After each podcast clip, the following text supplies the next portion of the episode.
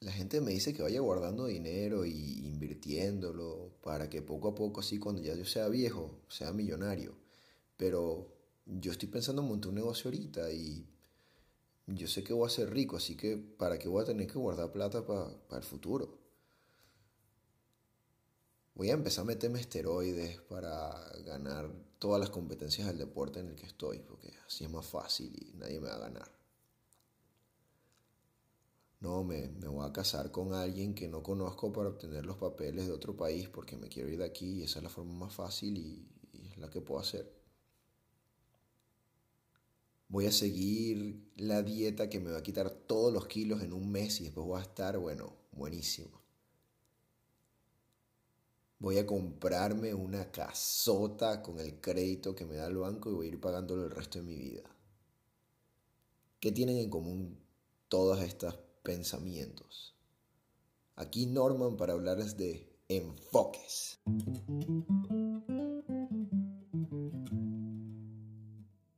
Cuando yo tenía 11 años, estaba de vacaciones y quería ganar algo de dinero y hacer algo. Entonces, mi papá vendía carros y tenía como una exhibición de los carros que estaba vendiendo. Y yo le dije, bueno, a lo mejor puedo trabajar limpiándote los carros y me das algo de dinero. Y él me dijo, no, vamos a hacer algo distinto. Y me dijo, vamos a ir a comprar Coca-Cola. Y yo pensé, Coca-Cola, ok. Fuimos al sitio, a un supermercado lleno de Coca-Colas. Y yo digo, ok, pero ¿qué vamos a hacer con las Coca-Colas? Las vamos a vender en la calle. Yo, pero aquí hay demasiadas Coca-Colas y a un precio más barato. ¿Cómo, ¿Cómo que las vamos a vender? ¿Quién nos va a comprar? Y él me dice, no, es que hay escasez de azúcar. Y yo no entendí, no entendí que, a qué se refería. Hay escasez de azúcar, pero ¿qué tiene que ver eso con ahorita? Ahorita hay Coca-Cola aquí, ¿cómo vamos a vender eso? La cosa es que mi papá había entendido algo que yo aún no entendía, que era el concepto de pensar en el ahora y en el futuro como cosas distintas. La mayoría de las personas siempre toman esta perspectiva de que lo que está pasando en este momento, las emociones que tú sientes en ese segundo, son exactamente las que vas a tener en el futuro y por ende tu futuro va a ser exactamente como lo piensas que está haciendo en el presente. Pero esto no siempre es verdad. Es más, la mayoría de las veces no es verdad. Siempre hay cosas que cambian, siempre hay cosas que tienes que hacer para poder llegar a ese futuro y tienes que aprender a verlo. Esto es muy complicado porque nosotros incluso biológicamente no estamos hechos para esto. Pero una vez logras darte una perspectiva en la cual puedes entender cómo ver mejor el futuro y las acciones que tienes que hacer, te va muchísimo mejor. Un ejemplo de esto es los juegos de lotería y azar. Cuando tú compras un ticket de lotería o te metes en un juego y empiezas a apostar a ver si ganas. Tú lo que estás comprando, lo que estás apostando, ese dinero que estás gastando no es esa posibilidad de ganar, ¿no? Es esa sensación que tienes en el momento de qué pasaría si ganas. De sentir que ese futuro es la misma sensación que estás sintiendo en ese momento. Y obviamente luego pasa, pierdes. ¿Por qué? Porque es casi imposible que ganes. Toda la estadística dice que no lo vas a lograr, pero tú sentiste esa, esa sensación que te hizo pensar en ese futuro imposible. Y luego vuelves a lo mismo, y vuelves a lo mismo y te quedas pegado en, ese, en esa adicción al juego. Pero el futuro no es el ya. Y así nunca vas a ver en realidad qué es lo que pasa. Porque probablemente si tomaras todo ese dinero y lo invirtieras, hicieras un negocio, sí llegarías a tener muchísimo dinero. Pero si sigues apostándolo y dándolo en el momento que crees que ese futuro va a cambiar a cómo te sientes en ese momento, probablemente jamás llegue y terminas perdiendo tu vida jugando y apostando. Esta forma de pensar, esta perspectiva que tomamos tiene muchísimo que ver con nuestra biología, con cómo hemos evolucionado. Un ejemplo de esto. En estos días yo estaba preparando una torta, una torta llamada Mil Hojas, es una torta francesa, que iba a, darla para un club de pastelería que tengo en el trabajo, donde cada semana le toca a alguien prepartir una torta y me tocaba a mí esta vez. Y la estructura de esa torta, lo principal es la masa de hojaldre. la cual tiene varias capas, las cuales se tienen que hacer al una masa que tiene mucha mantequilla. Tienes que amasarla, meterla 15 minutos en la nevera, volverla a sacar, 15 minutos más y así sucesivamente te tardas aproximadamente 6 horas. Luego de que la tienes lista, la pones en el horno plana para que se haga completamente como una hoja y esas hojas son las que se utilizan para en el medio ponerles crema pastelera o dulce de leche o dulce de leche encima, que es con lo que se hace toda la torta. La cosa es que yo pasé todas estas horas preparando la masa, ya la tenía lista, abro el horno, la pongo en el horno, todo bien, luego cuando la estoy sacando del horno, me quemo. Y al quemarme, claro, la sensación del segundo hace que yo suelte la, lo que tenía en la mano y cayó todo por el piso y bueno, perdí prácticamente toda la masa que tenía horas haciendo. El punto aquí es que yo por la sensación que tuve, mi reacción fue soltar todo y perderlo. Y la quemadura fue pequeña, no me pasó nada en realidad, pero no me dio tiempo de pensar por un segundo que si yo sostenía un rato más lo que tenía y lo ponía en la mesa, no se me iba a caer nada y después podía ver que tenía en el dedo porque me había quemado. Pero mi instinto me llevó a soltarlo todo, porque mi cuerpo reaccionaba con la sensación de que en este segundo hay peligro, iba a haber peligro, pero no podía pensar que ese peligro era algo pequeño y que después en el futuro iba a terminar teniendo una consecuencia. Eso no lo podemos evitar, porque es demasiado rápido, pero cualquier situación que dure un poco más que eso, incluso un minuto, sí la podemos controlar. Todo esto va de mano con la teoría del juego infinito de Simon Sinek. Es una teoría en la cual imagínate que todo en tu vida es un juego. Y existen dos tipos de juego. El juego corto, en el cual el punto es ganar ahora y ya termina. Y el juego infinito, el cual el punto es mantenerte siempre en el juego. Y para poder mantenerte en el juego tienes que ir mejorando todo el tiempo y jugar contra ti mismo, no contra los demás. Esta teoría explica muy bien cómo la mayoría de las personas siempre están jugando un juego corto, en el cual todo tiene que ser ahora, tengo que ganar ahora, tengo que conseguir las cosas ahora, pero no ven al futuro, no ven que en realidad su juego es infinito, que la vida no es ganar ya y luego no tener nada que hacer o tener que buscar otra, otra cosa. La vida siempre es un juego infinito. Por ejemplo, cuando yo tenía 19 años, que empecé seriamente a entrenar en un gimnasio, a seguir dietas, a entender cómo funcionaba mi cuerpo, cómo mejorar cada día en ese tipo de cosas. Recuerdo que en la zona donde yo entrenaba, en el gimnasio, habían varias personas con cuerpos increíbles, pero había uno en particular que era el que tenía el cuerpo más grande, el más fuerte, más todo, pero era una persona que en realidad no tenía ni idea de lo que estaba haciendo. Lo comparaba con otros que tenían el cuerpo mucho menos gigante que él, pero muy bien hecho, que entendían todo lo que era la nutrición, los pasos que tenían que seguir poco a poco y todo. Y él en realidad no tenía idea de nutrición, muchas veces lo veía comiendo perro calientes en la calle, como si nada, casi siempre. Y simplemente se mantenía, se mantenía bien, pero yo no entendía cómo podía ser así, porque era algo subnormal. La cosa es que con el tiempo, obviamente, me di cuenta que él se metía esteroides. Y gracias a los esteroides no tenía por qué estar pendiente de más nada, sino simplemente de hacer ejercicio dos, tres veces por semana y ya con eso el cuerpo se le mantenía gigante. Mientras que los demás estaban entrenando, poco a poco mejorando y haciéndose cada vez mejores. Él estaba jugando un juego corto, el juego corto de mejorar en el segundo para ganarle a todos los demás. Y sentirse que con ese atajo bueno, ya nadie lo podía ganar. Y siempre que llegaba se estaba comparando con los demás. Miren lo fuerte que soy. Mientras que todos los demás estaban comparándose consigo mismos. Luchando para mejorar su cuerpo poco a poco. Y en el tiempo infinito siempre ir siendo mejor, mejor y verse mejor. La cosa es que, bueno, hace dos años me enteré de que él murió. Lo consiguieron muerto con, de un ataque al corazón. No llegaba a los 50 años.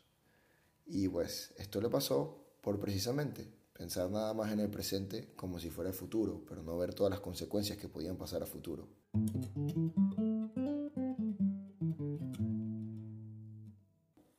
Existe un juego de mesa muy famoso que es sobre conquistar el mundo llamado Risk, donde cada jugador tiene una cantidad de soldados puestos en distintos países y tienes que luchar contra los demás para ir ganando, conquistando territorios y tienes una misión, que si conquistar un continente o algo para poder ganar el juego.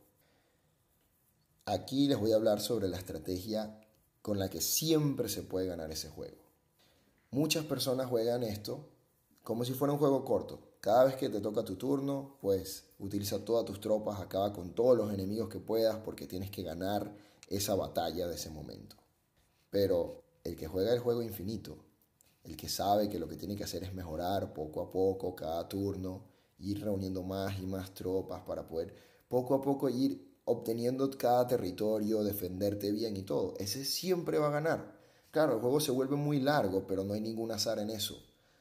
Porque simplemente tú sabes, cuando estás jugando, que el otro en algún momento, por tanto agotarse de ganar las batallas y las batallas, va a terminar perdiendo, porque va a terminar sin nada, sin muchas tropas, va a terminar débil, porque su misión es vencerte a ti. Pero como tu misión es vencer el juego y simplemente infinitamente mejorar, terminas ganando.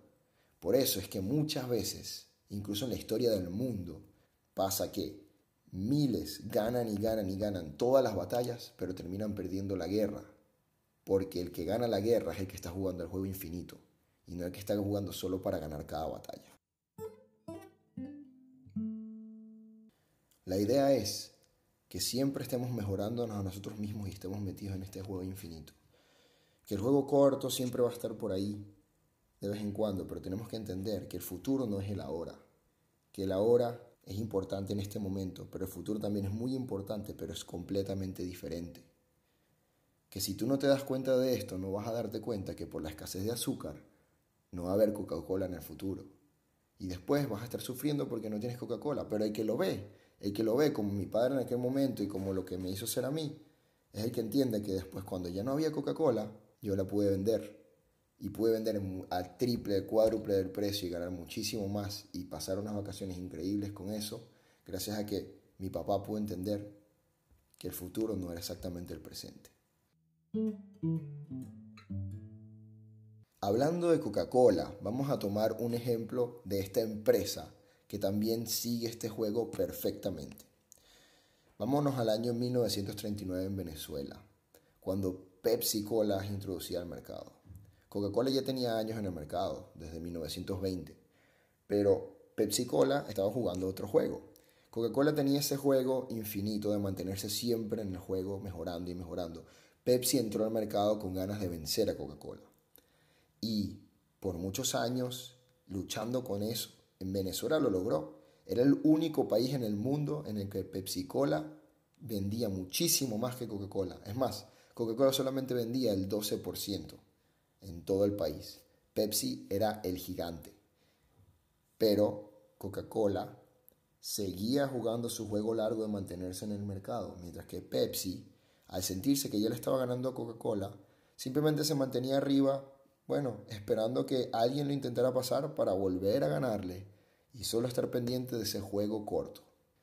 Lo que pasa es que, bueno, los dueños de esta empresa en Venezuela eran la empresa Cisneros, la cual luego en el año 1996 quiere agregar su nueva edición de refrescos con la marca Hit, la cual tenía refrescos de distintos sabores y va a hablar con Pepsi y les dice, miren, vamos a agregar esto a nuestra, a nuestra cadena de refrescos en Venezuela.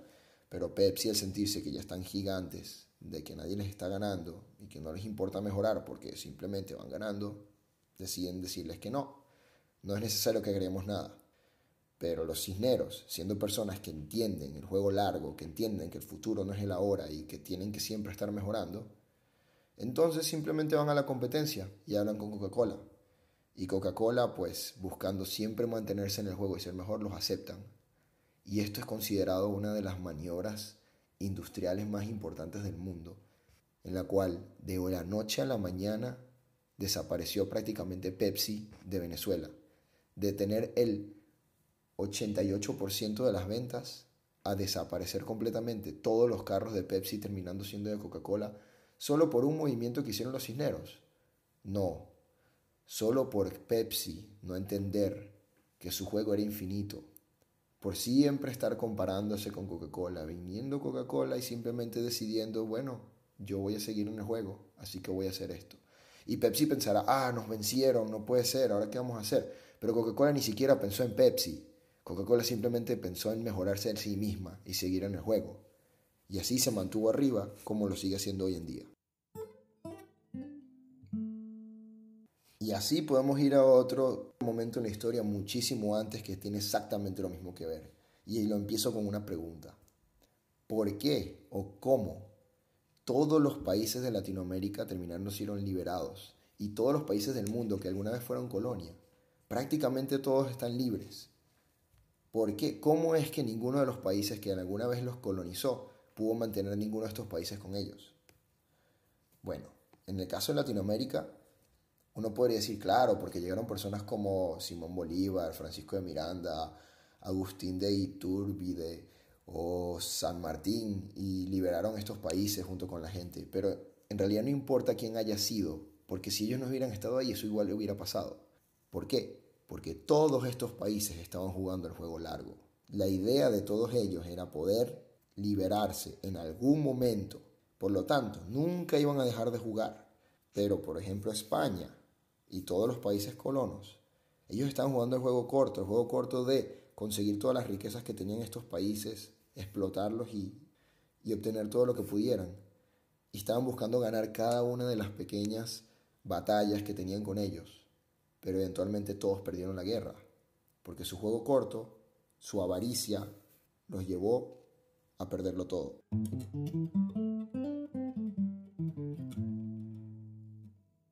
Esta percepción, la cual yo entendí desde aquel momento en el que mi papá me ayudó a entenderlo vendiendo Coca-Cola luego de que vino una escasez enorme de ella. Ese momento me ayudó a mí a entender eso para el resto de mi vida y gracias a eso creo que he llegado tan lejos como estoy, sin estar triste por perder una batalla, sino estar feliz porque sé que sigo en el juego y voy a mantenerme hasta llegar al final. ¿Que ¿Cuál va a ser el final? No lo sé, porque el juego es infinito. Pero yo siempre voy a seguir mejorando y mejorando y mejorando hasta que pueda. Y así me voy a mantener completamente bien. Así que volviendo a las primeras palabras que dije en el podcast. Si tú estás pensando en que no debes invertir en tu futuro porque vas a ser rico, de nuevo, tú no sabes cuál va a ser tu futuro. Y es bueno siempre tener algo ahí por si acaso. Que te vas a meter esteroides porque quieres ganar todas las competencias juega mejor el juego largo, juega contra ti mismo y vas a ver que mejorándote cada vez es que vas a llegar a ser mejor. No tratando de, mejor, de ganarle al simplemente el que te está enfrente tuyo que te está ganando, sino ganarte a ti mismo. Y así puedes mejorar muchísimo más. Si no, en realidad te estás bloqueando. Te estás frenando simplemente superar a alguien, no superarte a ti, que puede ser por siempre y ser mejor y mejor y mejor. Y así créeme que nadie te va a ganar. Que si te vas a casar con alguien para poder sacar los papeles, mejor busca la forma de sacar los papeles que te tomará más tiempo, que no va a ser el camino sencillo, pero el resultado va a ser perfecto. Vas a estar legalmente y con alguien, si quieres estar con alguien o solo, pero alguien que de verdad quieras estar y no probablemente tener este gran problema de estar con alguien que no quieres y tener problemas con el gobierno que te puedan incluso llevar a sacarte del país y terminar con un problema. Tu presente no es tu futuro. Que quieras hacer una dieta milagrosa, las dietas milagrosas no existen. Lo que sí existe es el poco a poco ir progresando hasta llegar a eso. ¿Por qué? Porque si haces una dieta milagrosa que te quita un poco de kilos en un día, tú no estás viendo que tu futuro va a ser que vas a tener, no vas a tener salud. Y eso no lo vas a poder mantener y vas a volver a, vas a volver y vas a incluso ser tres veces más pesado de lo que eras antes. Y cuando piensas en comprarte una casa con el crédito, Piensa bien cuánto dinero vas a pasar mensual a comprarte esa casa. Porque a lo mejor puedes pensar en el momento, voy a tener una casa increíble, voy a, verme mejor que todos los demás.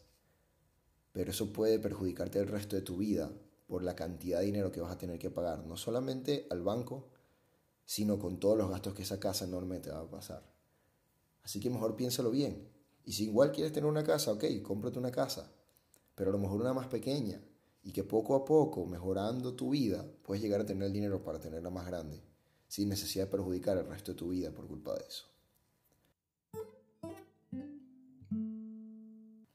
Así que la próxima vez que te encuentres en una situación en la cual tus emociones pueden afectar tus decisiones, piensa un segundo, piensa en tu presente y piensa en tu futuro. Y recuerda que no son lo mismo. Y piensa en qué juego estás metido. Y cuando entiendas el juego correcto, créeme que lo vas a lograr.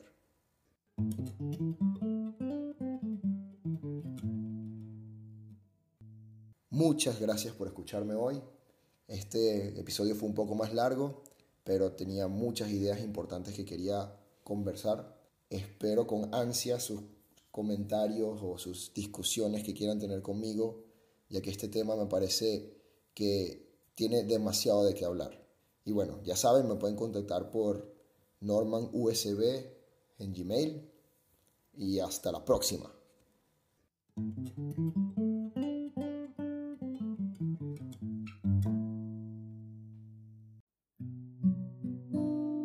Una situación puede pasar de ser muy mala a muy buena solo con un cambio de perspectiva.